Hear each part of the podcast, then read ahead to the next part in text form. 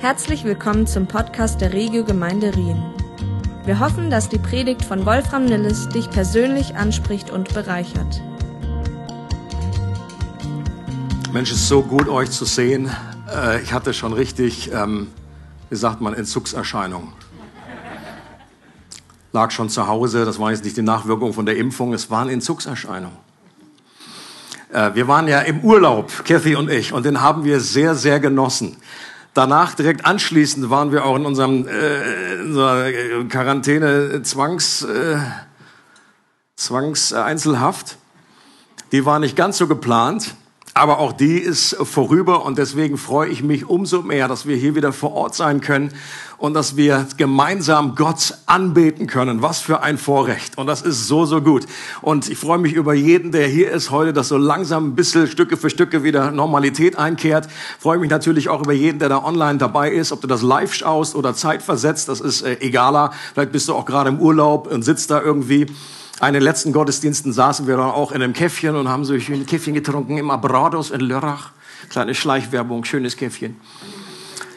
Und haben das da so mit iPad und äh, Kopfhörer dann irgendwie verfolgt. Und das war auch, war auch schön, aber nicht so schön wie vor Ort. Ähm, besonders freue ich mich heute über etwas, nämlich dass einer meiner besten Freunde, Günther, Freund Günther, heute als Special Guest dabei ist. Mal einen herzlichen Applaus für Günther. Versteh mal auf, du sitzt hier vorne.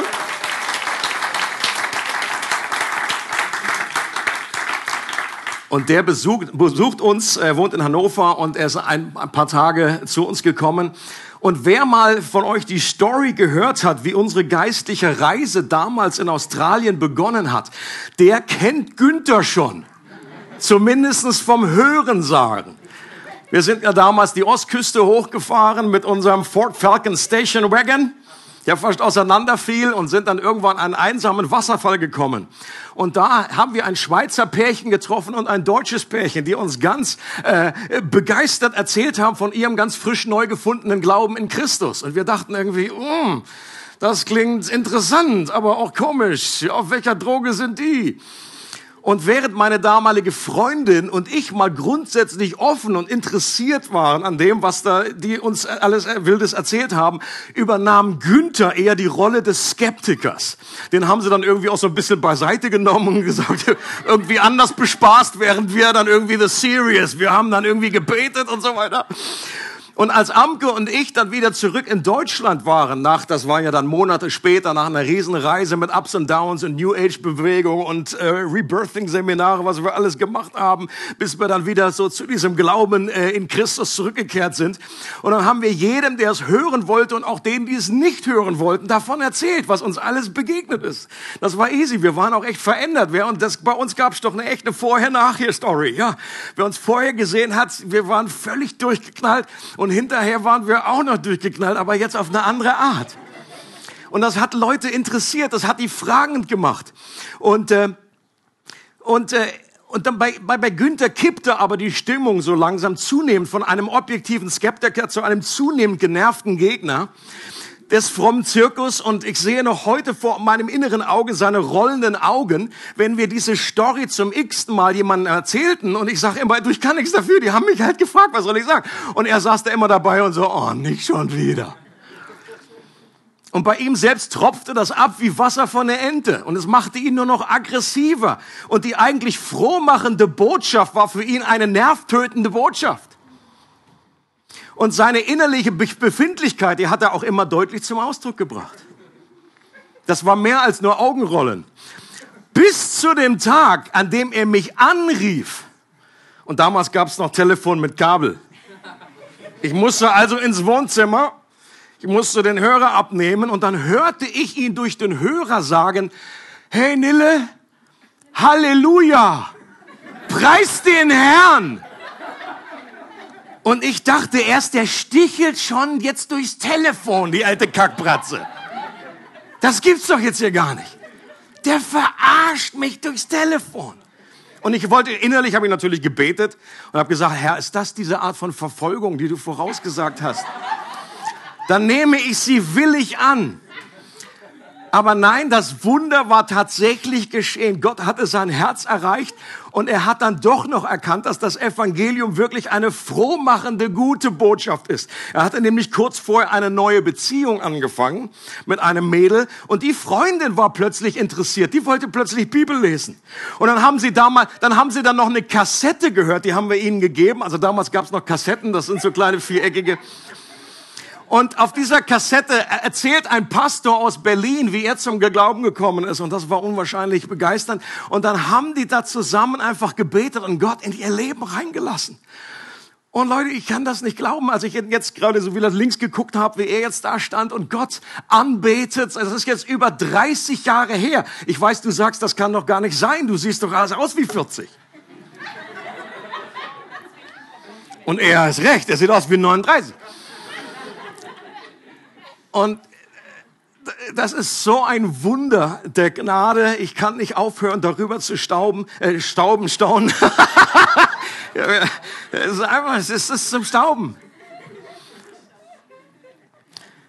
Und das ist 30 Jahre her, das war keine Eintagspflege und wir sind seitdem unterwegs und folgen Gott nach und lieben ihn je länger, je mehr und es ist einfach so gut.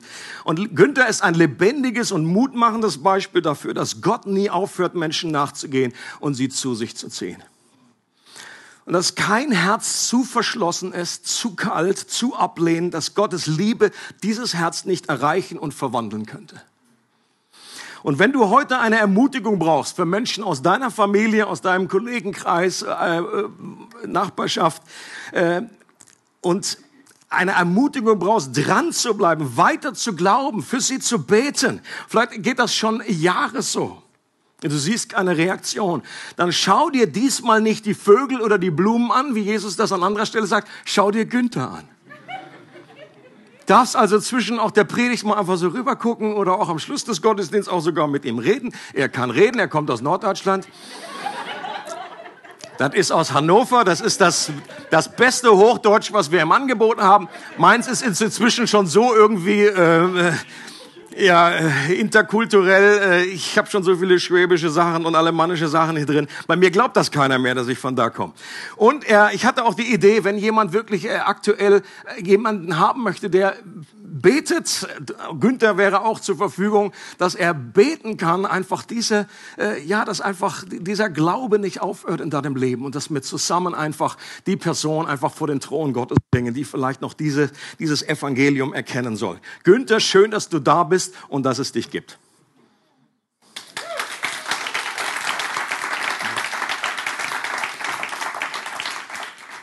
Heute und am nächsten Sonntag im Sommerprogramm, also dann übernächsten, gibt es eine Miniserie. Mini, mini, mini, mini. Wer bei uns länger ist, der weiß, es gibt hier immer äh, Serien. Normalerweise gehen die irgendwie mindestens äh, ein halbes Jahr. Äh, diese geht jetzt gerade mal zwei ganze Predigten und ich habe das Thema genannt, es wird alles gut. Es wird alles gut. Und nochmal sage ich euch, es wird alles gut.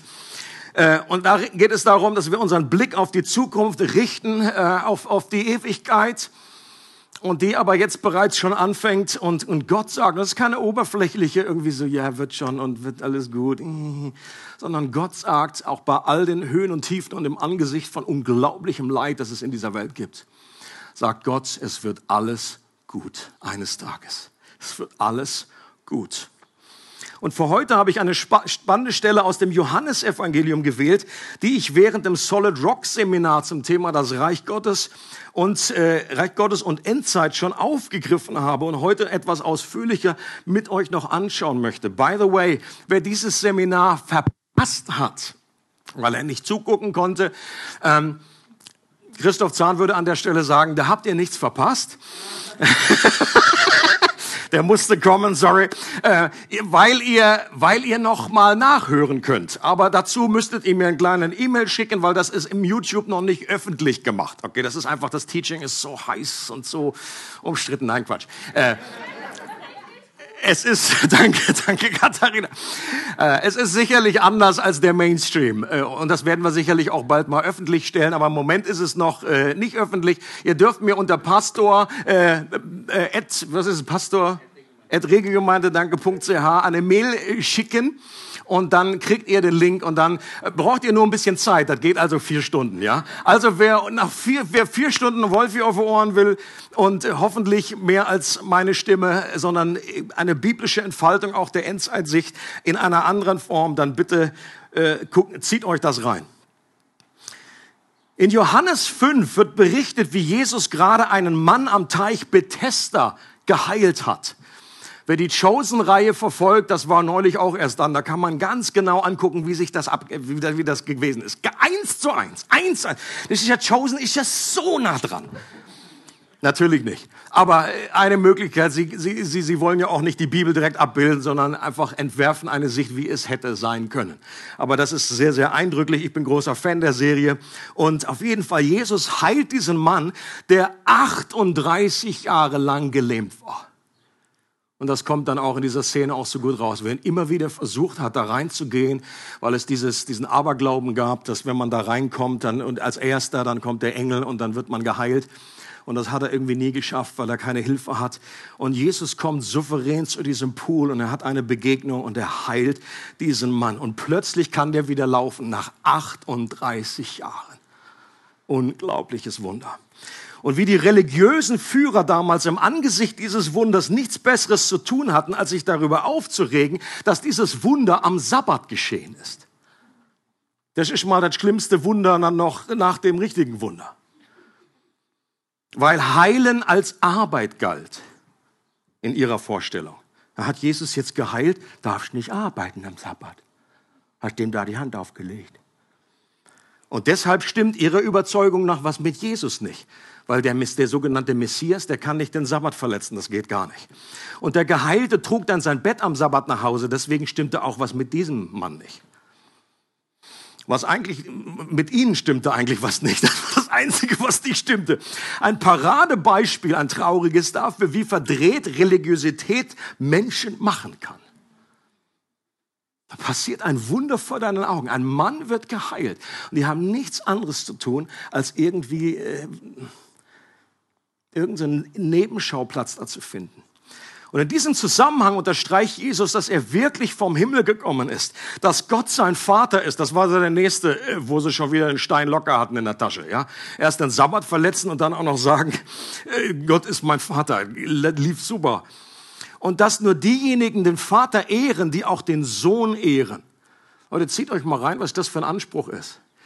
Denn Jesus sagt, nur wer den Sohn, wer mich ehrt, ehrt den Vater. Und dass auch Jesus dieselbe Vollmacht wie der Vater hat, sogar die Toten aufzuerwecken und lebendig zu machen. Und dann sagt er, dann kommt dieser Text Johannes 5, 24 bis 29, wahrlich, wahrlich, ich sage euch, wer mein Wort hört und glaubt dem, der mich gesandt hat, der hat ewiges Leben und kommt nicht ins Gericht, sondern er ist aus dem Tod in das Leben übergegangen. Wahrlich, wahrlich, ich sage euch, dass die Stunde kommt und jetzt da ist, wo die Toten die Stimme des Sohnes Gottes hören werden und die sie gehört haben, werden leben. Denn wie der Vater Leben in sich selbst hat, so hat er auch dem Sohn gegeben, Leben zu haben in sich selbst. Und er hat ihm Vollmacht gegeben, Gericht zu halten, weil er des Menschen Sohn ist. Wundert euch darüber nicht, denn es kommt die Stunde, in der alle, die in den Gräbern sind, seine Stimme hören und hervorkommen werden, die das Gute getan haben zur Auferstehung des Lebens, die aber das Böse verübt haben zur Auferstehung des Gerichts. Wahrlich, wahrlich hat Jesus immer äh, einer Aussage vorausgestellt, die besonders wichtig ist. Natürlich kann man sagen, einerseits ist alles wichtig, was Jesus gesagt hat, aber ich denke, dass selbst er auch einige Aussagen besonders highlighten wollte. Und hier kommt es gleich zweimal. Wahrlich, wahrlich, ich sage euch. Und dieser Abschnitt spricht von dem größten aller Wunder, von dem, was bei uns damals in Australien begonnen hat. Dass ein Mensch ewiges Leben als Geschenk erhält und kein Gericht mehr fürchten muss. Ihr dürft auch durch die Maske irgendwie Amen rufen, irgendwas. Oder auch wahrlich, wahrlich. Das wäre jetzt passend heute bei der Predigt. Also statt Amen, wahrlich, wahrlich. Oder so. Und alles, was dafür nötig ist, um dieses immense Geschenk, um diesen absoluten Jackpot zu, zu, zu empfangen, wo, wo ein, ein Lottogewinn über so und so viel Millionen nichts ist, ein Fliegenschiss im Vergleich. Dass wir das Einzige, was dafür nötig ist, dass wir die Worte von Jesus hören und dem Vater im Himmel vertrauen, uns auf ihn verlassen, diesen Worten glauben, unser Leben auf diese Worte aufbauen. I will build my life on you. Nicht mehr. Keine religiösen Klimmzüge, keine Pilgerfahrten, du musst nirgendwo hin, du kannst das einfach erleben, wo du lebst von zu Hause aus. Du musst auch nicht mal nach Australien.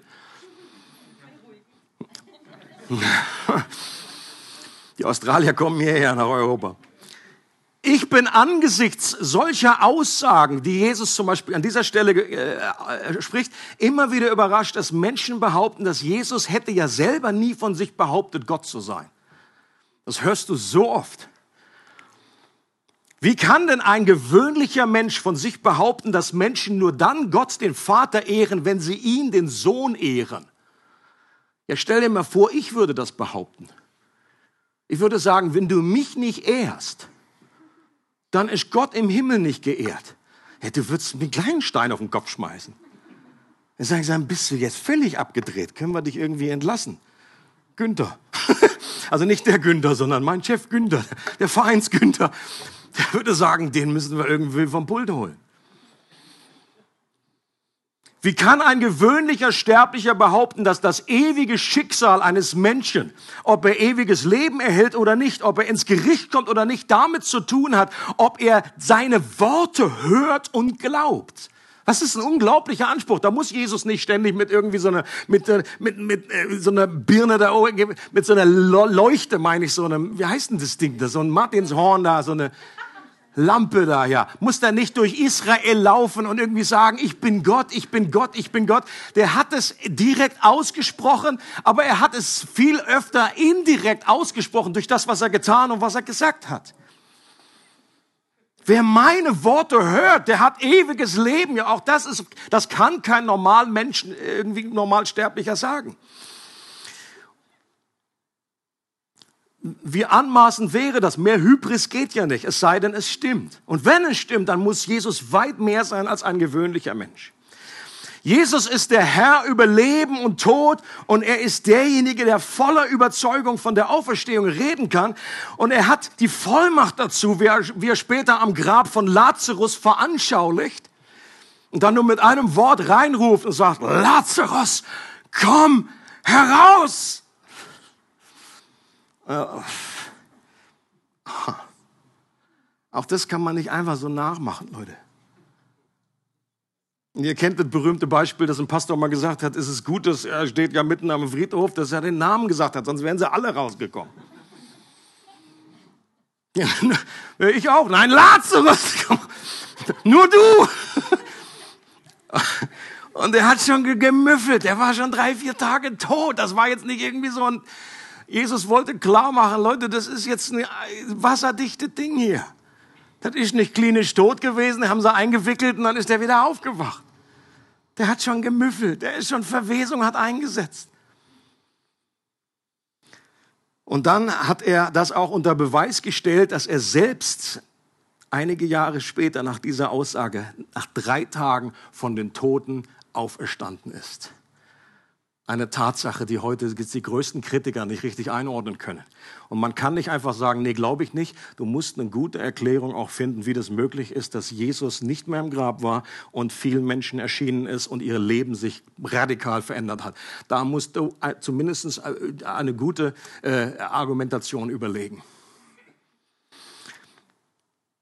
Früher habe ich in dem Abschnitt allerdings nie entdeckt, den ich jetzt vorgelesen habe, dass Jesus hier von zwei Auferstehungen redet und nicht nur von einer. Jesus redet hier von einer geistlichen Auferstehung, die Menschen jetzt schon durch den Glauben erleben können und von einer körperlichen Auferstehung in der Zukunft. Und das wollen wir uns nochmal einzeln anschauen. Also ich lese diesen Text nochmal, der sich auf die geistliche Auferstehung bezieht. Wer mein Wort hört und glaubt dem, der mich gesandt hat, der hat ewiges Leben und kommt nicht ins Gericht, sondern er ist aus dem Tod in das Leben übergegangen.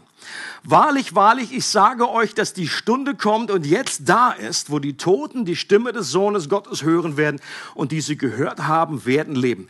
Nach meiner Überzeugung bezieht sich das auf die erste, auf die geistliche Auferstehung.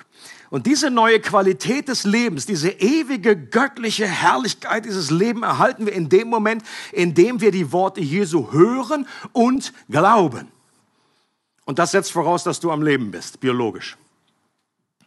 Die Worte Gottes sind wie göttliche Samen, die auf dem Boden unseres Herzens aufgehen und dadurch unser komplettes Herz verändern. Im Alten Testament wird das bereits vorausgesagt und mit einer Herztransplantation verglichen, in der Gott unser altes, versteinertes Herz, was irgendwo tot im Grunde Gott gegenüber ist. Das heißt ja nicht, dass die Menschen tot sind, sondern aber ihr, ihr Empfang, heute würde man sagen, die hatten kein WLAN. Da war kein Empfang. Ihr Herz war versteinert, war tot Gott gegenüber. Wurde durch ein fleischernes Herz ersetzt das wieder lebt, wo wieder WLAN an ist. Ein Herz, das ihn jetzt plötzlich liebt und seinen Willen freiwillig tun will. Und diese Veränderung ist so einschneidend und dramatisch, dass Jesus das mit einer Auferstehung vergleicht und sagt, dass wir vom Tod in das Leben übergehen. Habt ihr das gelesen? Und das passiert, wenn du zum Glauben kommst, gehst du vom Tod zum Leben, kriegst eine Auferstehung. Und diese geistliche Auferstehung geschieht, wenn wir biologisch am Leben sind und nicht nachdem wir gestorben sind. Und jeder, der diese erste Auferstehung erlebt hat, der kommt nicht mehr ins Gericht. Ich sag's nochmal, der kommt nicht mehr ins Gericht. In dem die Bibel sagt, es gibt ein Gericht, in dem sich Menschen für ihre Taten vor Gott verantworten müssen. Und das wurde möglich, weil Jesus dieses Gericht am Kreuz schon stellvertretend für uns auf sich genommen hat. Und das war der bittere Kelch des Zornes Gottes, den Jesus freiwillig bis zum letzten Tropfen ausgetrunken hat. Auch wenn er kurz vorher noch mal den Vater bittet, ob es nicht doch einen anderen Weg gibt. Im Garten betet er, Vater, wenn es einen Weg gibt, dann nimm diesen Kelch von mir. Und diesen Kelch, diesen Horror, den Jesus unter lautem Geschrei und Tränen und Blutstropfen und äußerster Verzweiflung auf sich zukommen sah, war nicht in erster Linie der Horror der Qualen der Kreuzigung, obwohl das schon schlimm genug war, sondern es war das Feuer des Zornes Gottes, das unsere Sünden in seinem Leib gerichtet hat. Und damit wir nicht mehr gerichtet werden, ein Christ ist jemand, der jetzt schon ewiges Leben erhalten kann oder erhalten hat und der kein Gericht mehr fürchten muss, weil dieses Gericht bereits seit 2000 Jahren hinter uns liegt und vollbracht ist. Amen. Und wenn Jesus an der Stelle von Toten spricht, dann meint er die geistlich Toten. Auch an anderer Stelle nutzt Jesus diesen Ausdruck genau dafür. Zum Beispiel hier Matthäus 8, 22. Jesus spricht zu ihm, folge mir nach und lass die Toten ihre Toten begraben. Hast du schon mal die, die Stelle gelesen und gefragt, äh, come again, Erklärung, Studienbibel, äh, was soll das heißen? An dieser Stelle redet Jesus von den Kosten der Nachfolge und ein Mann, der bereits an ihn glaubte, wollte erst noch seinen Vater beerdigen, bevor er Jesus richtig nachfolgt. Und daraufhin gibt Jesus ihm diese Antwort. Und an der Stelle ist ziemlich klar, dass Jesus hier von unterschiedlichen Toten reden muss. Ja, weil physisch Tote keine anderen physisch Toten beerdigen. Also das glauben wir auch nicht. Right? Jesus macht hier keine Werbung für The Walking Dead. Die Serie kennt er nicht. Gut, ich wollte die nur mal testen. Ich habe das auch noch nie gesehen. Früher, früher hatte ich bei dieser Stelle immer verstanden, dass der Vater gerade gestorben ist und der Sohn seinen Vater noch eben beerdigen wollte und Jesus das ihm aber nicht zugesteht. Und ganz heimlich habe ich dann still und leise in mir gedacht, natürlich nicht laut geäußert, ich habe gedacht, Jesus, man kann es jetzt mit der Dringlichkeit der Nachfolge jetzt zeitlich auch übertreiben. Kommt das jetzt auf einen Tag an, bis der Vater beerdigt ist? Ob der jetzt, da kannst du noch bitten, irgendwie warten, trinkst noch einen Kaffee und dann kommt der. Und diese Herzlosigkeit, die passte so gar nicht zu Jesus. Das habe ich irgendwie nicht zusammengebracht. Bis ich dann später verstanden habe, dass der Vater zu dem Zeitpunkt noch quicklebendig war und dass noch Jahre gehen konnte, bis der stirbt. Und die damalige Kultur vorschrieb, dass der erstgeborene Sohn die Verantwortung dafür hatte, seinen Vater zu beerdigen, wenn der dann mal irgendwann stirbt. Und das nicht zu tun bedeuten konnte, dass man enterbt wird. Das war ein unglaubliche, da stand seine Ehre auf dem Spiegel und eben auch sein Konto. Okay? Und äh, Jesus fordert diesen Mann lediglich dazu auf, sich über diese kulturelle Verpflichtung wegen einer höheren Berufung hinwegzusetzen und sich nicht allein wegen der finanziellen Sicherheit und dem guten Ruf von der Nachfolge zurückhalten zu lassen. Das ist die Aussage an der Stelle. Und auch Paulus redet an mehreren Stellen von einer geistlichen Auferstehung, wenn wir zum Glauben kommen. Zum Beispiel Epheser 2. Gott aber, der reich ist an Barmherzigkeit, hat um seiner vielen Liebe willen, womit er uns geliebt hat, auch uns, die wir in den Vergehungen tot waren. Er redet hier zu Christen, die noch ganz lebendig sind. Aber er sagt, ihr wart tot. Hat er mit dem Christus lebendig gemacht. Durch Gnade seid ihr errettet. Er hat uns mit auferweckt und mit sitzen lassen in der Himmelswelt in Christus Jesus. Und das ist eine Realität, in der wir jetzt schon leben, Leute. Und dann erst dann redet Jesus von der zweiten Auferstehung. Da geht es dann nämlich weiter in Johannes 5. Wundert euch darüber nicht, denn es kommt die Stunde, in der alle, die in den Gräbern sind, seine Stimme hören und hervorkommen werden, die das Gute getan haben zur Auferstehung des Lebens, die aber das Böse verübt haben zur Auferstehung des Gerichts. Und hier redet Jesus von denen, die in den Gräbern sind. Okay, das hat er bei, bei dem ersten Abschnitt nicht getan. Und er redet von allen, ob gläubig oder nicht gläubig. Alle Menschen werden diese zweite Auferstehung erleben, aber mit sehr unterschiedlichem Ausgang. Und es gibt noch einen weiteren sehr wichtigen Hinweis darauf, dass Jesus von zwei unterschiedlichen Auferstehungen redet. Nämlich bei der ersten Auferstehung sagt Jesus, die Stunde kommt und ist jetzt schon da. Und das sagt er beim zweiten nicht.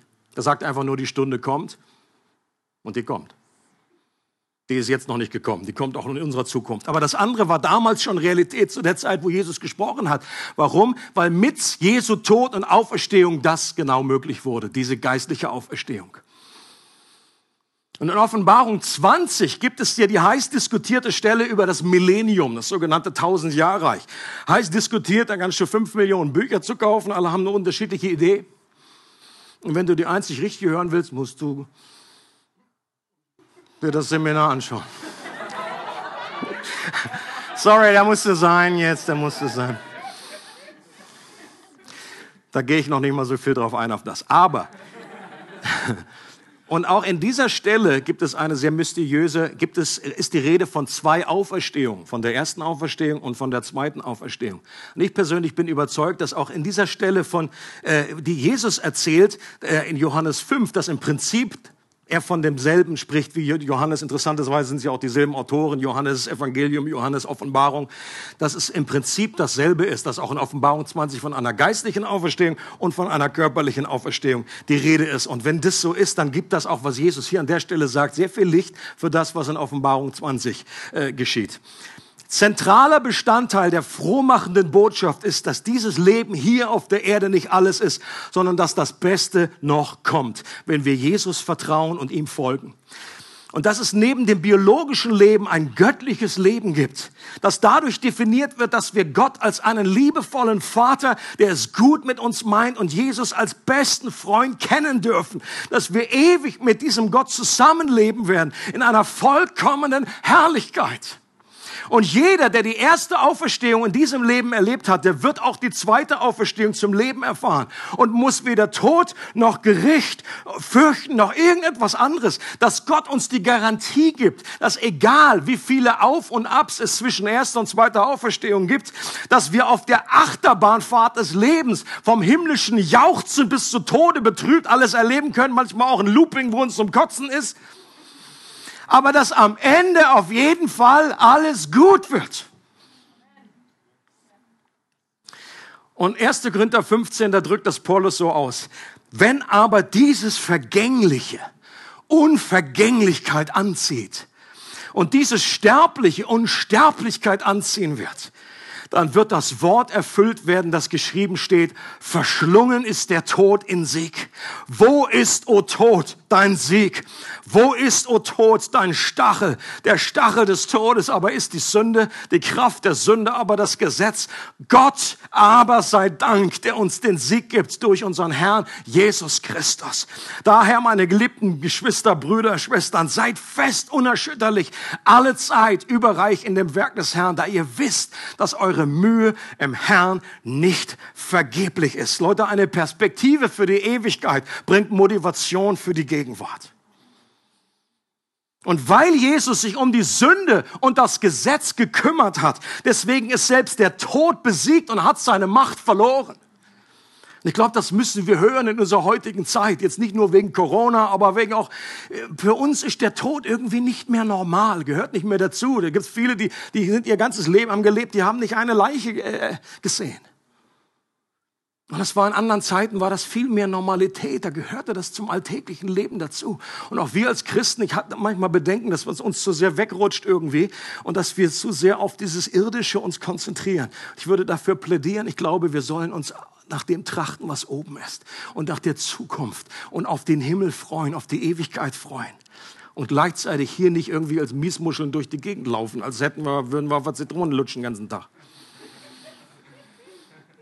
Und der Tod ist immer noch ein Feind. Ja, das sollte man nicht leichtfertig irgendwie, also nicht, sondern er ist immer noch real, ist ein Feind.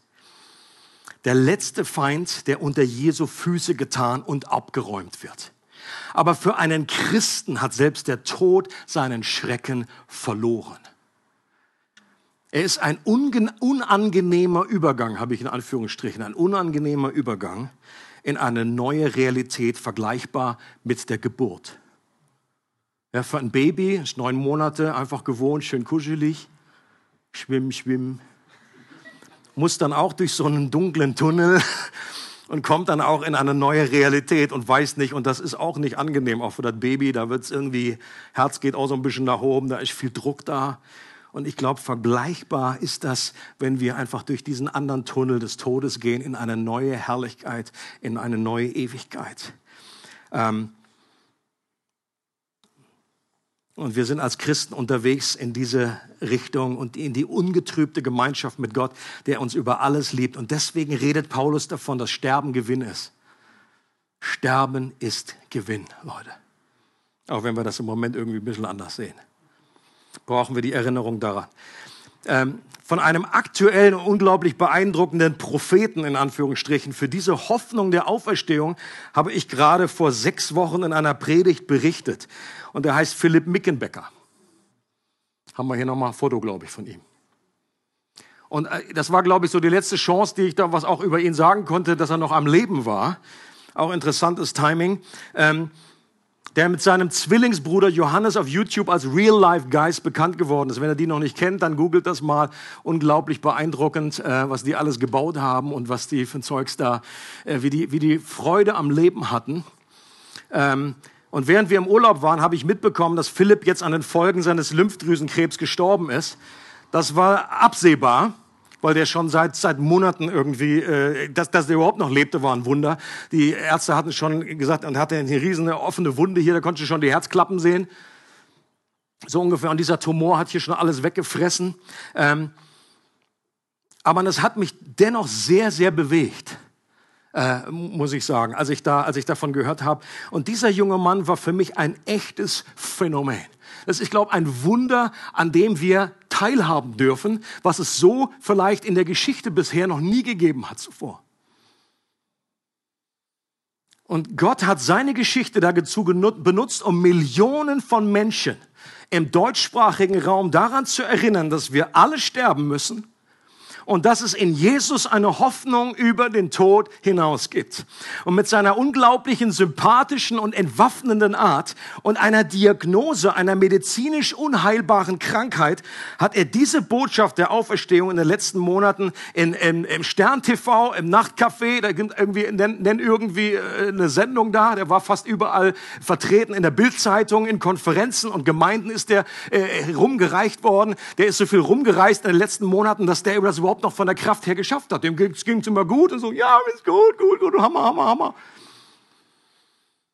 Und Menschen haben ihm zugehört und haben jetzt nicht irgendwie zerrissen, weil er irgendwie Christ ist, sondern sie haben ihm zugehört und letztendlich die Worte von Jesus gehört, die ihre Leben auf den Kopf stellen können, wenn sie ihm nur Gehör schenken und daran glauben.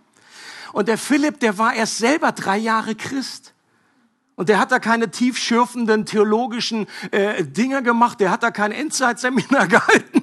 Der hat einfach nur erzählt, ich bin diesem Jesus begegnet, der ist real, ich habe einen unglaublichen Frieden. Der Beweis ist, dass ich einfach sterbenskrank bin, dass ich jeden Moment umfallen kann. Aber, und, und er hat die ganze Zeit daran geglaubt, dass ihn Gott an jedem Fall heilen wird. Entweder jetzt schon oder einfach dann später nach seinem, nach seinem Tod in der Ewigkeit ist er in jedem Fall. Und er hat das Gott überlassen. Und das ist unglaublich powerful und Leute haben ihm zugehört. Er hat immer und die Beerdigung, Leute, von Philipp, die kann man jetzt in YouTube anschauen, seine Beerdigung. Und die ist erst, glaube ich, zwei Wochen irgendwie aufgeschaltet und die hat inzwischen 2,6 Millionen Klicks. Ich weiß nicht, ob auf meiner Beerdigung so viele Leute sein werden. Das ist unglaublich. Das Ganze hat eine Dimension, die ich so in meinem Lebzeiten noch nie erlebt habe. Natürlich ist das auf menschlicher Ebene eine Tragödie und so weiter, kurzes Leben hin und her. Aber ich glaube, aus Gottes Sicht ist das keine Tragödie, weil der hat in drei Jahren mehr erreicht als die meisten in 80 Jahren. Und das war ein souveränes Gefäß, was Gott da irgendwie auserwählt hat, wo er etwas gesagt hat für diese Generation, gerade für eine junge Generation. Ich möchte, dass die Hoffnung der Auferstehung wieder hörbar wird durch so ein unglaubliches Ding. Ich habe einen kleinen Clip mitgebracht, der ist von den, äh, den O-Bros. Das ist, sind äh, zwei Christen, die auch als Brüder äh, ein Lied extra für äh, an seine Beerdigung gesungen haben und dafür auch geschrieben haben und hinterlegt mit so ein paar Clips aus dem Leben, einfach um diesen, dieses Leben zu ehren und vor allen Dingen den Gott, der dahinter steckt der das einfach möglich gemacht hat. Ähm, und das gucken wir uns kurz an und die alle online sind, die können dann irgendwann mal auf den Link klicken. Das können wir aus rechtlichen Gründen jetzt nicht übertragen. Alrighty.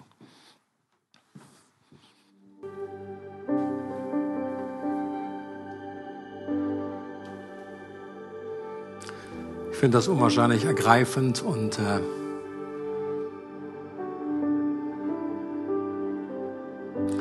bin Gott einfach so dankbar für so einen ja, für so ein Wunder, was er einfach in diesem Menschen vollbracht hat. Und er war ein ganz normaler Christ und seine Botschaft, sein Zeugnis, sein Lebensbericht hat unglaubliche Power. Und diese Kraft, die ist auch heute noch erfahrbar. Und ich möchte dich fragen, dich fragen, wenn du da zu Hause zuschaust, hast du diese erste Auferstehung erlebt in deinem Leben? Da gibt es nichts, was kostbarer ist. Da gibt es nichts, was mehr Wert hat. Bist du vom geistlichen Tod zum Leben übergegangen?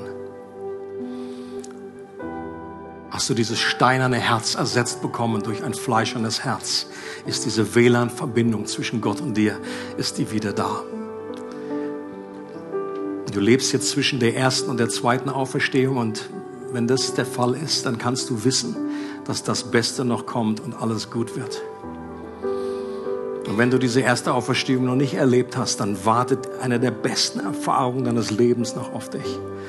Möchte ich einladen, möchte ich ermutigen, ergreif die Gelegenheit, die Worte von Jesus nicht nur zu hören, sondern sich auf diese Worte zu verlassen, sie glauben, sie zu glauben, zu glauben, dass Jesus für deine Schulden am Kreuz komplett bezahlt hat, dass er das Gericht auf sich genommen hat und das Geschenk des ewigen Lebens dankend anzunehmen. Das setzt eine gewisse Demut voraus, dass man sagt, ja, ich brauche da etwas. Und das kannst du ganz einfach tun in einem Gebet. Auch da musst du nirgendwo hinreisen. Wir werden gleich auch noch ein Lied singen, was genau das zum Ausdruck bringt, diese overwhelming Love, reckless Love. Und ich möchte euch herzlich einladen, während diesem Worship-Song selber Gott zu danken erneut für dieses Wunder. David betet an einer Stelle, Herr, äh, stell die Freude meiner Errettung wieder her. Das, das kann uns mal zwischendurch flöten gehen oder so eine Selbstverständlichkeit geworden. Ja, ich bin halt Christ, Kind Gottes, so. Hab so viele Probleme, dass wir so fokussieren auf die Dinge, die irgendwie nicht funktionieren während diesem Lied Danke Gott ganz neu für diese erste Auferstehung und dass die, die der Garant dafür ist, dass die zweite Auferstehung kommen wird eines Tages, dass alles gut wird. Und wenn du das noch nicht so erlebt hast, dann bitte Gott in einem simplen Gebet und sprich einfach, sag Gott, bitte hilf mir, gib mir diese Auferstehung. Vielleicht bist du auch sehr skeptisch wie Günther. Vielleicht bist du irgendwie, kannst das gar nicht glauben. Es gibt so ein schönes Gebet in der Bibel, heißt es, ich glaube, hilf meinem Unglauben. Dass man da in diese Ambivalenz dann aber nicht genau wissen, Gott, ist da jemand, der mir zuhört? Es gibt dieses berühmte Atheistengebet, Gott, wenn es dich gibt, dann offenbare dich mir und dann lade Gott ein, dein Herz, sag bitte, gib mir diese Auferstehung. Wenn das, wenn es das gibt, dann möchte ich mein Leben auch auf diese unglaubliche Hoffnung setzen. Ich möchte ewiges Leben haben. Ich möchte ein erneuertes Herz haben. Ich möchte, dass du die Lampe ganz neu anknipst, knipst in meinem Herzen. Ich möchte, dass da Licht reinkommt, dass Angst verschwindet, dass ich keine Angst mehr haben muss vor dem Tod, vor irgendeinem Gericht. Ich kann mir nicht mehr vorstellen, wie das ist. Oder ich finde diese Vorstellung so unglaublich schlimm zu leben und zu denken, dass irgendwie dieses Leben einfach diese Sanduhr jetzt abläuft. Und je älter man wird, desto mehr läuft die irgendwie ab. Und zu wissen, wenn man nicht diese Auferstehungshoffnung hat, ist unglaublich deprimierend. Das kann man nur verdrängen oder sich irgendwie mit anderen Sachen ablenken irgendwie. Und so gut zu wissen, dass das Beste noch kommt, egal was zwischendurch noch passiert. Es freut uns, dass du heute zugehört hast. Für weitere Predigten, Informationen und Events besuche unsere Gemeindewebseite www.regiogemeinde.ch.